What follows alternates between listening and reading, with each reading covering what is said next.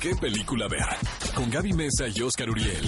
El podcast. Vamos con el clásico de la semana. En esta ocasión corre por parte del maestro del suspenso, el señor Alfred Hitchcock. No, no es Psicosis, es uno de los títulos favoritos también de muchos cinéfilos y es Vértigo de 1958.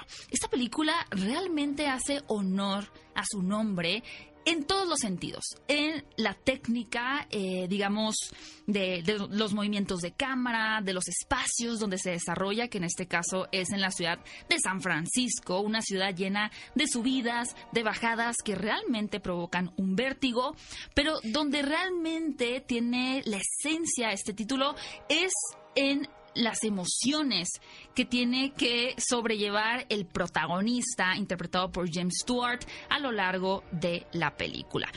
Y bueno, eh, la historia es bastante sencilla. Un hombre que sufre de vértigo es contratado para seguir a una mujer de la cual después se enamora. Hasta ahí suena como algo bastante tradicional, pero a partir de ese momento vamos a comenzar a ver unos giros y el director va a empezar a torcer la historia, que de hecho está basada en un libro, de manera que el espectador se adelante a los hechos y estemos realmente desesperados porque el protagonista descubra la verdad al igual que nosotros. Es una historia de amor, es una historia evidentemente de suspenso, de obsesión de también, obsesión ¿no? y de, del objeto del deseo y cómo esa obsesión por alguien Exacto. o un ser puede comenzar no a transformar todo O sea, tu eso nos, nos lo han contado, ¿verdad? Yo, yo he leído contado. algunos libros sobre Exacto, el amor. yo también. Es ciencia ficción, lo- ¿no? Es muy lejano a nosotros.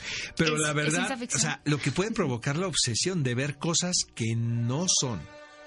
y que, que comiencen a alterar tu realidad. Hijos, me dan ganas de verlo otra vez. caray. ¿Tienes que volver a ver Vértigo? Ajá. Vayan a ver todos Vértigo, una de las mejores películas de Alfred Así de Hitchcock. sencillo. Ve a Cinépolis y utiliza el hashtag ¿Qué película? Escúchanos en vivo todos los sábados a las 10 de la mañana en Exa FM 104.9.